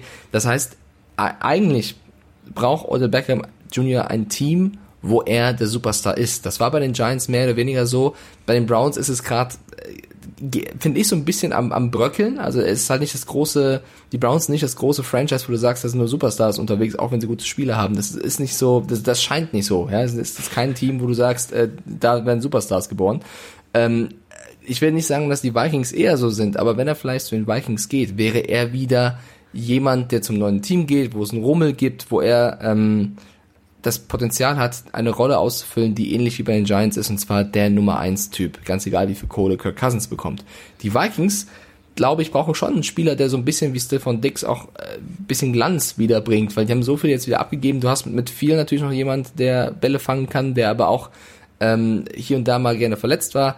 Das heißt, vom Namen her kann ich den Move schon verstehen. Deswegen finde ich das Gerücht gar nicht so blöd an sich. Die Frage ist wie immer nur, was kostet es? Die Vikings haben genauso auch Probleme in der Defense, weil sie viele Spiele abgegeben haben. Griffin ist weg, Joseph ist weg, Rhodes ist weg. Du brauchst also auch Spieler dort. Äh, da kannst du nicht alles herschenken für einen Odell Beckham Jr. Und das ist genau die Frage, die sie sich stellen, wenn das Gerücht wahr sein sollte. Was ist er uns wert? Ich glaube aber, dass die Browns, der General Manager, wenn er ganz ehrlich ist, ihn natürlich nicht abgeben will. Aber wenn das richtige Angebot kommt, kann man reden. Weil die Browns gerne auch Picks sammeln. Du hast mit Jarvis Landry einen absolut soliden, guten Receiver bereits. Du könntest also Odell Beckhams Namen nutzen, um eine Menge Picks rauszuschlagen. Also äh, wenn du siehst, was wie die Andrew Hopkins verscherbelt wird, kannst du da, glaube ich, auch mehr rausholen. Deswegen Vielleicht ähm, ist das jetzt nicht das beste Beispiel. Genau, da sehe ich, da sehe ich Potenzial drin. Ähm, also ich glaube schon, dass die Browns beim richtigen Angebot drüber nachdenken würden. Ich glaube, Odell Beckham Jr. würde auch drüber nachdenken. Ähm, deswegen finde ich es gar nicht so unrealistisch. Ich will aber nicht sagen, dass es passieren wird. Ähm, ich habe ja letztens schon die Hausaufgabe verteilt, auch an dich, ähm, Building the Browns. Also das ist jetzt extrem jung. Also wir haben da mit Stefanski und Konsorten einen extrem jungen äh, Coaching-Staff. Wir haben aber auch einen extrem jungen äh, General Manager. Der sieht für mich so ein bisschen aus wie Kevin allein zu Hause, nur ein bisschen erwachsener. Ähm, ich weiß nicht, und das meine ich echt ernst, ähm, ob de, de, das wird er nicht machen, weil das wird sein erster großer, großer Move sein. Und wenn der schief geht, ähm, und zum Beispiel Odell Beckham Jr. dann bei den Vikings abliefert wie sonst was, ähm, weiß ich nicht. Glaube ich nicht, dass er das macht. Gucken wir uns mal an, was haben die, was haben die Browns denn überhaupt an Picks? Erste Runde, zweite Runde. In der dritten Runde äh, zwei, also einen von den Texans dazugekriegt, äh, den berühmten Kompensationspick. In der vierten Runde, in der fünften Runde, ähm, da haben sie getradet, äh, so, das geht zu dem Bild. Ja, also die sind ja gut aufgestellt. Die sind wirklich gut aufgestellt. Ähm, Kann sich gut genug aufgestellt sein. Frag mal deine Dolphins. so wollte ich ja gerade mal sagen. Ne? Ähm, und auch in den nächsten Jahren. Also ähm, man kann ja jetzt schon sehen, mit wem sie wie wo gemauschelt haben. Also in der 2021 haben sie ihren ersten Rundenpick noch, ihren Zweitrunden-Pick und ihren Drittrunden-Pick und in der vierten Runde haben sie tatsächlich einen Pick von den Eagles und in der fünften Runde von den Rams. Also die stehen in den nächsten Jahren gut da. Ich weiß nicht, ob du das jetzt machen musst. Ob du wirklich ähm, Nein, du, du musst es überhaupt nicht. das wäre ein Armutszeugnis, zu sagen, ja, es hat nicht funktioniert, Punkt. vielleicht noch zwei, äh, genau, also es wäre auf jeden Fall ein Eingestehen, auf jeden Fall, aber vielleicht noch zwei Argumente dafür. Der neue Coach der Browns, Stefanski, war der Offensive Coordinator der Vikings. Bedeutet also, da führt wieder eine Spur hin. Der wird natürlich ehrlich sein, wenn er sagt, ey, hier komm, also der ist nicht der General Manager, aber der kann natürlich auch eine Meinung abgeben und sagen, macht Sinn, macht nicht Sinn. Zweiter Punkt ist, wir reden davon, dass dieser Draft mit der beste Receiver-Draft ist seit langem. Also da laufen richtig geile Spieler rum, egal ob Justin Jefferson oder Henry Rux oder Judy oder äh, CD Lamb. Also es sind super viele starke Receiver bei.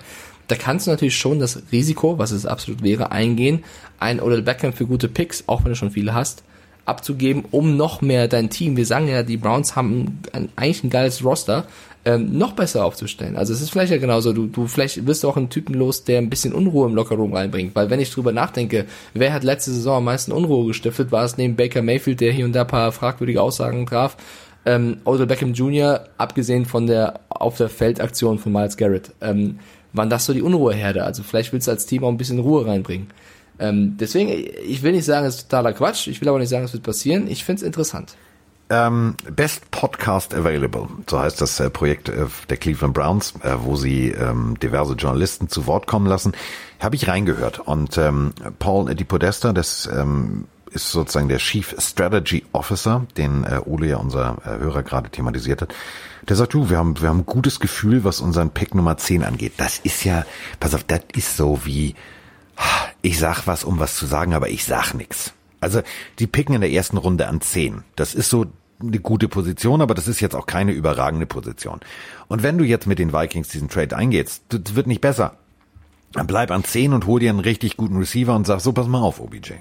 Du bist hier, du bist Mr. One-Hander, du bist mal, warst mal auf dem Madden-Cover, du hast auch einen ganz toll folierten orangenen Rolls-Royce, du bist ein geiler Typ, aber ab jetzt ist die Competition offen. Und dann muss er halt abliefern. Und wenn er dann rumzickt, dann stell ihn doch, dann stell ihn doch an Pranger. Dann, dann, dann, dann muss er halt im Team, weißt du, sich mit seinen Teamkollegen auseinandersetzen. Und das ist ja eben der Punkt.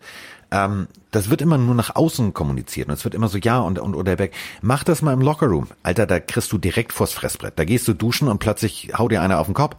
Und zwar mit irgendwas, was greifbar ist. Weil im Endeffekt, der sorgt ja auch für Unruhe. So, und das kann irgendwie nicht funktionieren, dass du sowas dann immer gleich medial nach außen kommunizierst. Deswegen finde ich den Weg, den die Browns jetzt gegangen sind, zu sagen, wir fühlen uns mit unserem Pick gut, das sorgt für Ruhe. Und vor allem sorgt das für Ruhe auf dem Twitter-Account von Odell Beckham und vielleicht sorgt es auch für Ruhe in seinem Kopf. Ja, der spielt übrigens aktuell auch nur Call of Duty Warzone. Also der lädt auch nur dauernd dieses Spiel hoch, wie er irgendwie da gewinnt. Also der ist mit Zocken beschäftigt. Ja, du wäre er, wäre er aber motiviert, dann wäre er vielleicht im Garten und würde vielleicht dasselbe machen wie Andy Dalton. Allerdings, ähm, Quatsch. ich sag mal so, nicht Bälle er werfen, sondern fangen. Er kann ja trotzdem trainieren und, und spielen. Nur weil er was hochlädt, heißt es ja nicht, dass er den ganzen Tag macht. Also Juju Smith Schuster ist das beste Beispiel. Der lädt, glaube ich, nur Trainingssachen aktuell hoch, aber eigentlich ist er nur im Zocken. Der also, kriegt vor allem für seine, für seine äh, Videos kriegt er Geld und zwar nicht wenig, ne? Ja, also er hat von der NFL, das habe ich glaube ich bei der Touchdown 24 Kolumne geschrieben gehabt, er hat von der NFL 100.000 Dollar dafür bekommen, dass er auf seinem Twitch-Kanal, also Juju Smith-Schuster jetzt, ein NFL-Spiel guckt und eben reagiert. Dafür kriegt er Kohle, und zwar sechsstellig. Twitch ist eine Goldgrube, ich sag's euch. Also, Ja äh, gut, dann was ich ruf doch mal bei Godell im Keller an und sag, wir machen auf deinem Twitch-Account, gucken wir den Draft. Vielleicht kriegen wir 10 Dollar. Wäre auch gut. Ja, bin mir sehr sicher, dass es funktioniert. Wäre schon eine Flasche Aperol für deine Alkoholentzugsüberstanden Aktion, dass du sozusagen wieder da weitermachen kannst, wo du aufgehört hast. Ich freue mich erstmal, wenn du nach dem Draft keine Haare mehr hast. Ähm, Untenrum. ich noch, äh, ja, oh, okay, das hast du jetzt gesagt. Wenn ich noch vorlesen wollte, ist Cameron Jordan auch ein Spieler, den ich sehr, sehr sympathisch Oh ja, finde. bitte. Äh, er hat fünf NFL-Profis genannt, mit denen er nicht in Quarantäne sein möchte. Und die Liste ist einfach mit Warte, darf ich kurz so, anteasern? So. Hass, Hass, Hass. So, leg los. Also ich finde es sehr gut. Also er wurde gefragt, nenn uns fünf NFL-Profis, mit denen du nicht in Quarantäne sein möchtest. Cameron Jordan hat gesagt, Nummer fünf, Mason Rudolph. Es wäre sofort, es wäre sofort unangenehm. Ich will ihn als allererstes fragen, was er wirklich zu Miles Garrett gesagt hat. Ich stelle mir nur kurz vor, wie Rudolph vor Jordan steht. Okay, nächster Mann. Nee, warte, können, können wir das nochmal ganz kurz, so, so bildlich, so, also Hollywood-technisch. So, so eine dicke Tür von so einem Panic Room geht auf. Rudolph sitzt drin, denkt, ja, Quarantäne. Die Tür geht auf. Rein kommt Cam Jordan, gerade frisch aufgepumpt, riesengroß, gerade noch eben im Gym gewesen. Du siehst noch komplett die Adern an den Armen. Und statt Hallo zu sagen, ist die erste Frage, sag mal, du Pfeife, was hast du denn zu dem gesagt? Alter, und dann geht die Tür zu. Ja, ich glaube, dann hat Rudolph äh, Flashbacks. Das ist dann wie bei Mad Max die Donnerkuppel. Zwei gehen rein, einer kommt Einer raus. geht raus. Ja. Nächster Spieler, Eli Manning. Weil er würde wahrscheinlich die komplette Familie mitbringen. Ja, Hat er keinen Bock drauf. Spieler Nummer drei, auch geil. Patrick Mahomes. Denn er hatte schon zu viele Erfolge. Er wäre viel zu glücklich, man kann ihn gar nicht mehr ärgern. Ja, das wäre so. Du, wir sind in Quarantäne. Ja, aber ich habe einen Super Bowl gewonnen. Diggi, und außerdem, Ja, aber äh, das soll ich dir nochmal meinen Scouting-Report von 2017 vorlesen? Ich kann nix, aber ich kann doch was. Nee, nee, nee, nee. So, Ja, und guck mal, hier auf dem Madden-Cover bin ich auch noch drauf. auf dem Madden-Cover bin ich auch noch drauf. Und übrigens hier, Diggi, ich esse alles mit Ketchup und überhaupt. Boah, bitte, das wird echt nervig. Das Einzige, was Cam Jordan sagen könnte, ne? Pass mal auf, ich mache jetzt mal die Augen zu, reden mal weiter, dann denke ich, ich guck die Muppet Show. Das wäre hart. Du klingst wie Kermit der Frosch. Damit könnte er ihn kriegen. Aber das selbst da würde er sagen, ja, Diggi, aber Kermit der Frosch, Applaus, Applaus, Applaus, war ein Weltstar. Nee, das Ich glaube auch mal Holmes wäre anstrengend. äh, Nummer zwei, Cam Newton. Denn, ähnlich wie Mahomes, ich will ihn nicht die ganze Zeit in seinen krassen Klamotten sehen. also ich glaube, das hat er noch schön verpackt. Er wollte einfach nur sagen, der kriegt Augenkrebs davon, Cam Newton in seinen ganzen Cowboy-Outfits zu sehen. Also das ist seine Nummer zwei. Und Nummer eins, und da hat er die Begründung auch sowas so krass rausgehauen und nichts, also der Spieler, mit dem man am wenigsten in Quarantäne sein möchte, ist von den Jets der Quarterback Sam Darnold. Und stellt euch mal vor, ihr seid Sam Darnold und hört davon, was Cameron Jordan gesagt hat. Cameron Jordan hat nämlich begründet, ich möchte nicht mit Sam Darnold in Quarantäne sein, denn er hat einfach eines dieser Gesichter, in die man einfach reinschlagen will. mein Gott, die spielen doch wahrscheinlich nächstes Jahr gegeneinander. Aber stell dir vor, Sam Darnold, der wird damit konfrontiert. Ey, übrigens, der Typ da hinten, ne, der jetzt auch ins Dekadenteam gewählt wurde, der besten NFL-Spieler, der findet dein Gesicht nicht so toll, wofür du nichts kannst, aber der wird gern reinschlagen. Das ist vor allem, stell, stell dir vor, so, der, beim Sack steht er auf und sagt er, Diggi, sei froh, dass du einen Helm auf hast. Das ist, äh, das- also Sam, Dann sieht er wieder Geister, der gute Sam. also es- ich glaube, Sam Darnold ist nicht happy. Also Nee. du, du möchtest, glaube ich, auf jeder Liste vorne stehen, aber auf dieser Liste vorne zu stehen mit dieser Begründung ist echt hart. Und vor allem, ich finde Sam Darnold, der sieht ja nett aus. Also das ist ja, ist ja ein lieber netter Junge. Also ja, aber er, Aber er hat schon ein bisschen recht, ne? Das Gesicht. er hat schon recht. Das ist so. Nein, nicht Warte, Sam Darnold. warte mal, pass mal auf. Lass uns mal das offizielle. Ich muss da jetzt mal hingucken. Das muss ich jetzt mal genauestens analysieren. Also, ich gebe oben bei. Ja, doch, nein, er hat recht. Er hat recht. Er hat echt recht. Wenn du jetzt ähm, Sam Darnold einfach bei Google eingibst und dann kommt doch an der Seite dieser Kasten und da ist ein, ist ein Porträtbild. Das ist so eine Grinsekatze. Er hat da so einen quadratischen Kopf. Und das ist so eine Grinsekatze. Der, der, der strahlt gute Laune aus. Das möchte ich nicht. Das möchte ich nicht. Also noch Ja, schlimmer ist nur das Bild von Adam Gaze, aber die beiden in Do oh, wow. Ja, gut, ein Team, ne? Also wenn du da stehst und siehst, dein, dein gegnerisches Team ist der Coach Adam Gaze. Das ist aber auch hart. Gebt bitte mal wirklich, und jetzt meine ich das echt ernst, wir machen jetzt Corona-Quarantäne-Scherze. Äh, gebt mal einfach bei oben in das Suchfenster bei Google ähm, Sam Darnold ein. Da seht ihr eine Grinsekatze. Dann gebt ihr mal, ähm, wird auch oft gesucht, kommt dann ja, ne? Josh Allen kommt dann ähm, mit Helm und äh, Hände am Kragen, sieht schon martialisch aus. Daneben Adam Gaze mit diesem berühmten aufgerissenen Augenblick. Sie so, äh, was mache ich hier eigentlich? Und dann kommt danach Josh Rosen. Das ist eine harte Kombi. Also Josh Allen macht vor, wie man aussehen muss, wenn man NFL spielt, und äh, dann kommt der Rest. Ja, also das fand ich, das war meine Lieblingsliste jetzt hier unter der Woche. Ja. Okay, äh, wir haben jetzt ein Wochenende Zeit, unser Mockdraft aufzustellen, Carsten, und dann heißt es Schnipp, Schnapp, Haare ab. Diggi, ganz ehrlich. Wie, wie, wie läuft denn das, pass auf, ich frage jetzt nochmal, wie läuft denn das jetzt bei dir? Also wir schaffen 1000, ähm, ich würde rein theoretisch diesen Mockdraft gewinnen. Machst du dann einen auf Savalas Gedächtnis, also blank poliert à la Pete Krebs? Mit Nee, Tuch? ich glaube, ich glaub, ich glaub, 1000 wird, ist utopisch. Also wenn das passieren sollte und ich habe schon die Wette verloren, müssen wir uns irgendwas Neues ausdenken. Aber die Mockdraft-Wette steht. Also ich bin sehr gespannt. Ich hatte wirklich in meinem ganzen Leben noch nie eine solche Kurzhaarfrisur. Also ich habe mir die Haare nie komplett äh, auf zwei, drei, was auch immer, runterrasiert. Also es wäre bei mir neu. Bei dir wäre es einfach ein kleiner Throwback. Das wäre guten Abend, hallo und herzlich willkommen, haben wir schon Ja, mal musst gemacht. viel mit leben. Ist jetzt äh, einfach mal beschlossene Sache. So sieht's mal aus. Das war ähm, eine fröhliche, eine fröhliche Runde Veranstaltung. Ähm, ich bin, was die Mock Draft angeht, sehr aufgeregt, denn es gibt ja so Dinge und da sind wir wieder bei ähm, Miriam und äh, der Frage von Miriam äh, bei den ganzen Trades und Gemache und Getue. Wir, wir wissen nicht, was passiert. Also das kann äh, gewaltig nach hinten losgehen. Wahrscheinlich haben wir von von äh, 32 Picks zwei richtig, weil alle durchdrehen, weil am Anfang tatsächlich äh, als erster Pick Chase Young weggeht und danach ist dann äh, der Bazar offen. Ich bin mal sehr gespannt, aber ich werde das Wochenende sehr intensiv nutzen, mich darauf vorzubereiten, Herr Kollege. So. Ja, ich auch. ich werde mich auch vorbereiten und dann kläglich abkacken. Aber ich gehe, ich gehe das Risiko ein. Einfach der Gedanke, dich jetzt nochmal ohne Haare zu haben, äh, ich, ich versuch's. So, und äh, damit äh, kann man es eigentlich nicht schöner beschließen, außer mit äh, unserem persönlichen Lieblings-DJ. Achtung und Tschüss.